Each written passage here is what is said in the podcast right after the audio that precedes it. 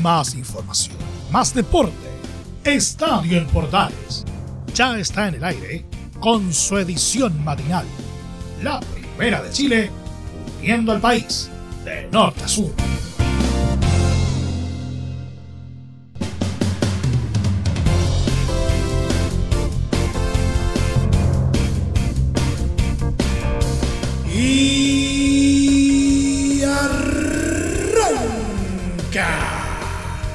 Señoras y señores, muy buenos días, bienvenidos una vez más, bienvenidos al show. Y llegamos a la mitad de semana e iniciamos nuestro periplo por el fútbol en esta temporada 2021 y lo hacemos con copas, copas y más copas. Ya se dio el puntapié inicial a la Copa Libertadores, tenemos resultados para los equipos chilenos y por supuesto también algunas novedades en torno a los fichajes que se están dando en nuestro torneo local. Vamos a hablar de la Champions League y por supuesto Laurencio Valderrama nos va a poner al día con lo que está pasando en el eh, ATP 250 de Santiago. Todo esto y mucho más en los próximos 30 minutos. Aquí comienza Estadio en Portales AM.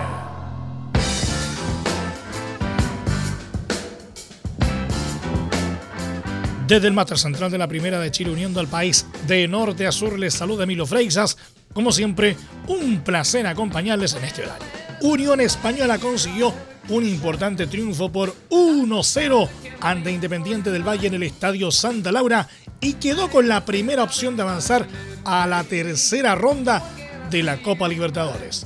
Los hispanos sufrieron en el primer tiempo, ya que además de ser superados en el trámite, necesitaron de dos tremendas tapadas del portero Diego Sánchez en los 27 y 29 minutos ante un cabezazo de Richard Schunke y un remata quemarropa de Joffre Escobar.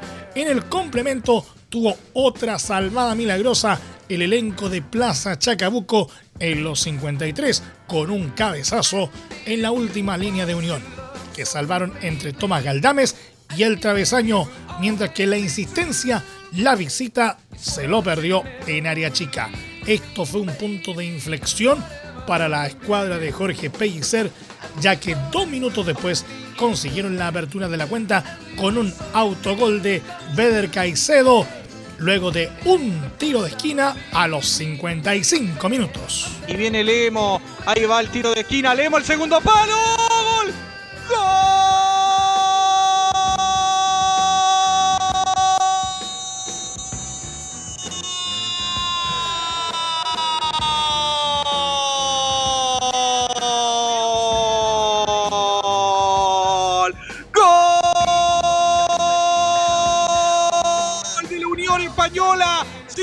lo griten todos, para que se abracen los amigos de los amigos, para que lo celebren en todos lados. Sí, los hispanos, la barra, sí, de los hispanos, para que se abracen todos. Acá en Santiago de Chile, el centro picante venía rimbombante.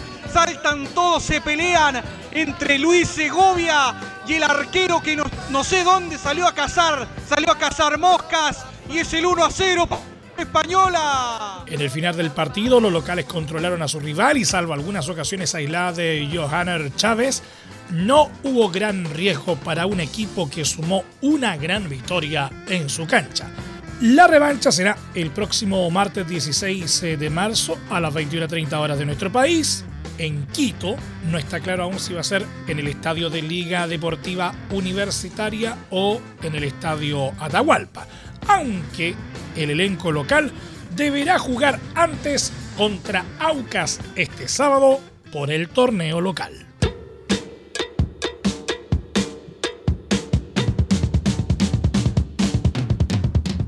Santo de Brasil, equipo que dirige el ex técnico de Universidad Católica Ariel Holland, logró un ajustado triunfo como local por 2 a 1 sobre Deportivo Lara de Venezuela y tomó leve ventaja en la segunda fase de la Copa Libertadores.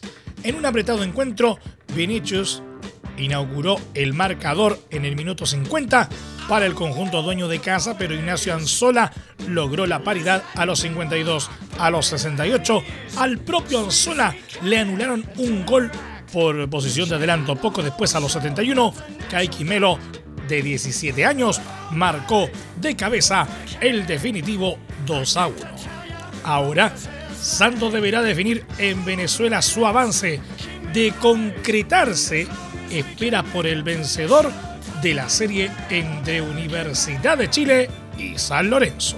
En otro duelo, Montevideo Wanderers de Uruguay se impuso por 1-0 a Bolívar como local gracias a Kevin Rolón, que anotó a los 55 minutos el único gol del compromiso. ¿Qué está pasando en torno a los fichajes de la primera división chilensis? El volante Jorge Valdivia, ex jugador de Colo Colo, confirmó a través de sus redes sociales su fichaje en Unión La Calera. Por medio de sus historias de Instagram, el creativo de 37 años compartió imágenes de su arribo en el elenco cementero, incluyendo una fotografía del anuncio oficial que hará el equipo calerano. La calera en tanto oficializó la movida con la imagen del ex seleccionado nacional firmando su contrato. El mago, tras el escándalo de su fallido fichaje en Unión Española, había manifestado su intención de llegar a Coquimbo Unido u otro equipo con el fin de reencantarse y disfrutar el fútbol. Con los caleranos, sus campeones del fútbol chileno, tendrá la oportunidad de jugar la fase grupal de la Copa Libertadores 2021.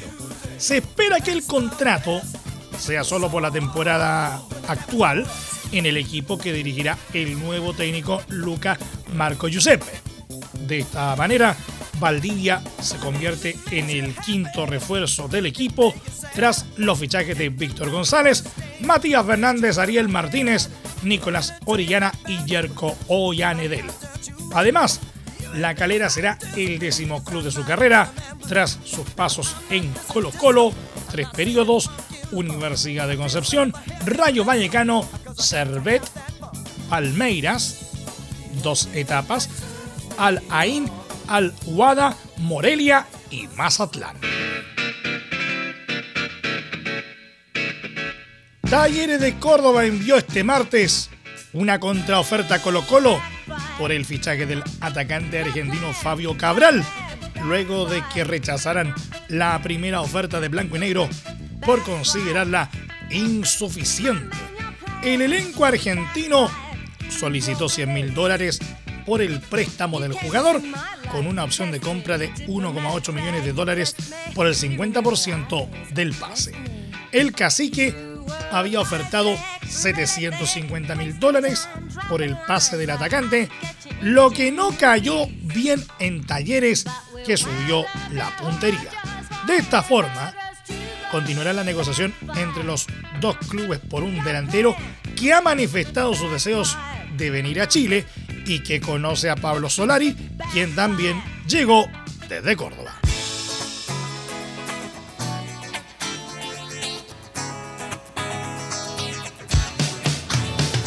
Como ustedes ya lo saben, el Consejo de Presidentes del Fútbol chileno decidió hacer efectiva la norma de no dar un cupo de ascenso directo desde la segunda división a la primera B. Como respuesta, los jugadores se unieron y en el CIFOP decidieron levantar un paro absoluto de futbolistas. Los torneos que no entran en este asunto son los internacionales, como ya se pudieron dar cuenta, por lo que tanto la Universidad de Chile como la Unión Española pueden disputar con normalidad sus encuentros por la fase previa de la Libertadores esta semana. Dos competencias que sufren inminente peligro son la Supercopa, que enfrenta Colo Colo y la Universidad Católica, y el Campeonato Nacional 2021. La Supercopa está calendarizada para el 21 de marzo.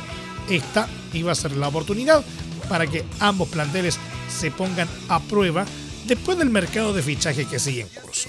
Sin embargo, con esta paralización se desconoce si se podrá realizar el encuentro. Recordemos que este partido ya fue suspendido el año pasado, producto de la pandemia. En cuanto a la opción de jugar con juveniles, al parecer tampoco sería viable. Desde Colo Colo hicieron saber que no participarían en la Supercopa si no se revierte la medida tomada por el Consejo de Presidentes. Por parte de la UC, su presidente votó en contra de eliminar el descenso directo, por lo que su escuadra también podría negarse a jugar como sus rivales en señal de apoyo. Respecto a la liga, si esto no se soluciona, sería un nuevo año turbulento para el torneo. En 2019 tuvo que terminar de forma abrupta y en 2020 se extendió demasiado, finalizando en febrero de 2021. Y no es lo único, sino que la ausencia de competencia puede perjudicar el ámbito económico. Si no hay competencia, no hay contratos. Sin contratos, hay cesantía. Es una cadena que solamente tiene vicios. Son cosas que como sindicato no podemos avalar ni permitir, comentó Gamadiel García, presidente del CIFUP. Este miércoles habrá una reunión clave entre el CIFUP y la ANFP en la cual se buscará una solución que permita bajar esta paralización.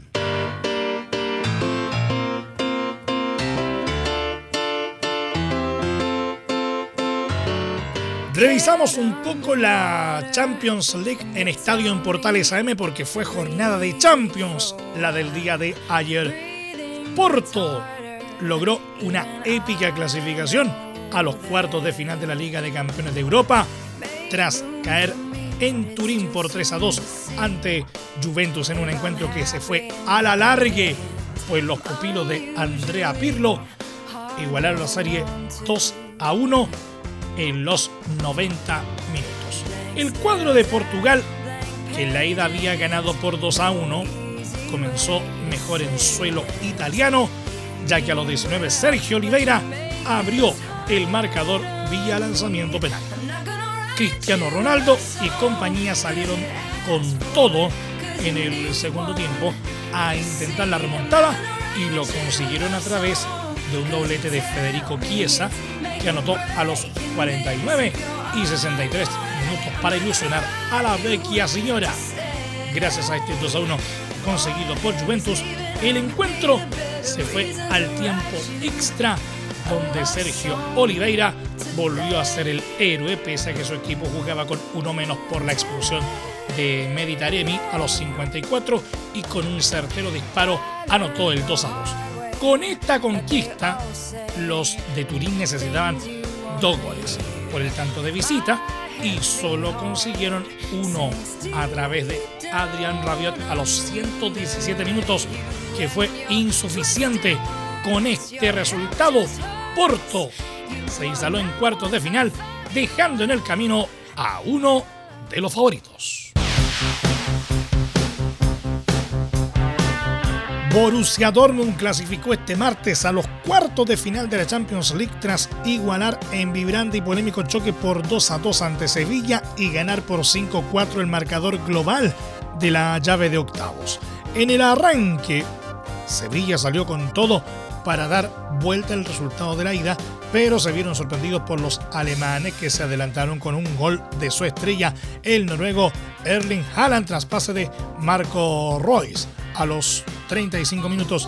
En la segunda parte, Haaland volvió a anotar en una gran jugada colectiva, pero el VAR en una polémica acción decidió anular el gol a los 48 minutos. Los jugadores de Sevilla reclamaban una falta del noruego, pero el árbitro turco Günet Kakir, al revisar la acción, se percató de un penal previo de Jules Conde contra el Ariete, por lo que anuló el gol y concedió la pena máxima a favor de los alemanes a los 50. De forma increíble, Haaland disparó con zurda desde los 12 pasos y erró sin embargo, el árbitro nuevamente, en otra polémica medida, determinó que se repitiera el penal. En la segunda ejecución, Haaland no falló, decretó el 2 a 0 y calentó el partido ya que se lo gritó en la cara a los andaluces a los 54. Parecía que el trámite estaba listo para el Dortmund, pero Sevilla despertó la ilusión con un descuento de Joseph en City de penal a los 69 minutos. Sevilla necesitaba por lo menos dos goles más para forzar el alargue y en un frenético desenlace logró poner el 2 a 2 con otro remate de Youssef Nesiri a los 90 más 5. No obstante, el tiempo se acabó y salvó a Borussia Dortmund que se llevó la clasificación por 5 a 4 en el marcador global. El próximo rival de Borussia Dortmund se definirá a través de sorteo cuando finalicen todos los duelos de octavos de final.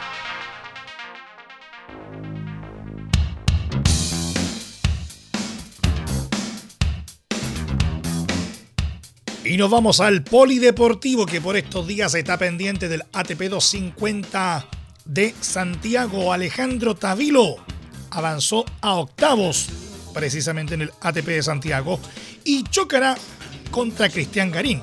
El chileno eliminó al eslovaco Joseph Kovalik en un electrizante partido.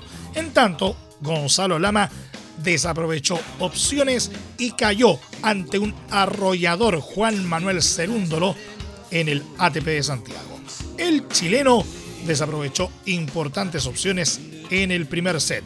Las últimas novedades del ATP de Santiago en el informe de Laurencio Valderrama. Laurencio, buenos días. Muy buenos días, Emilio. Gusto saludarte a ti y a todos quienes nos escuchan en Estadio Portales, edición matinal.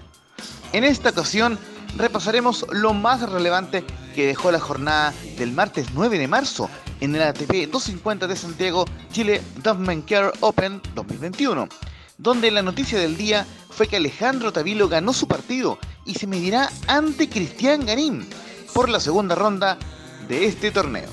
En efecto, el actual número 2 de Chile y número 168 del ranking ATP, se impuso por parciales de 6-1, 0-6 y 6-4 ante el eslovaco Josef Kovalik, 129 del Orbe, luego de una hora y 44 minutos de juego.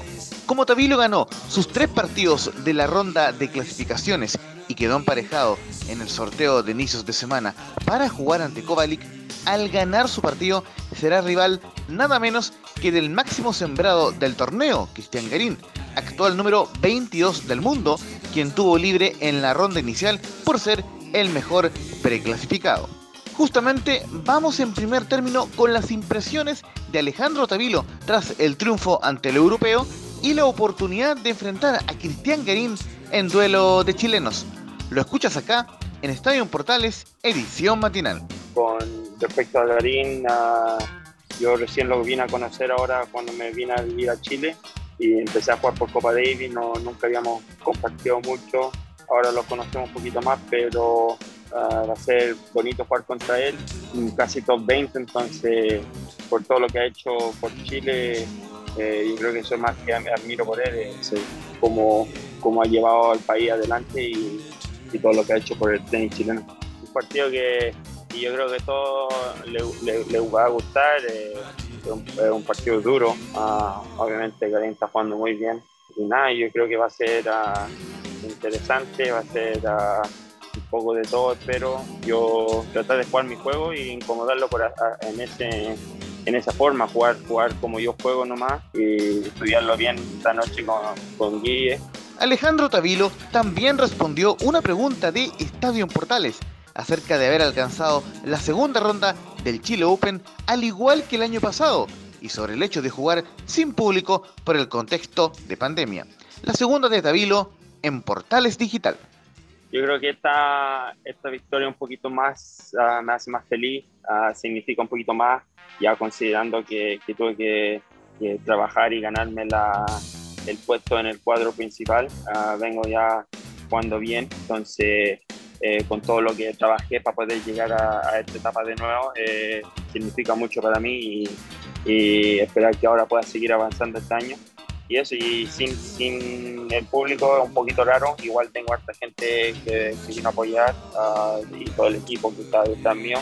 Igual con la, con la gente virtual, igual eh, se siente bien en los campeonatos verlo y, y sentir el apoyo, aunque estén en casa y igual poder ver a, mi familia, a mi colola que estaban viendo, entonces igual, igual ayuda esta parte.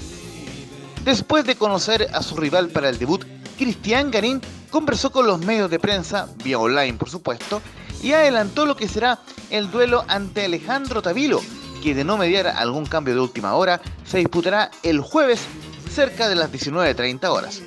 La palabra de Cristian Garín en Portales Digital. Eh, en cuanto a, Tavilo, creo que, creo que queda un partido muy duro, creo que está jugando muy bien en este, ya ganando muchos partidos y obviamente que, que viene con buen nivel. Creo que, pero sinceramente en este, si se decir, comienzo de año para mí, eh, intento enfocarme en mí.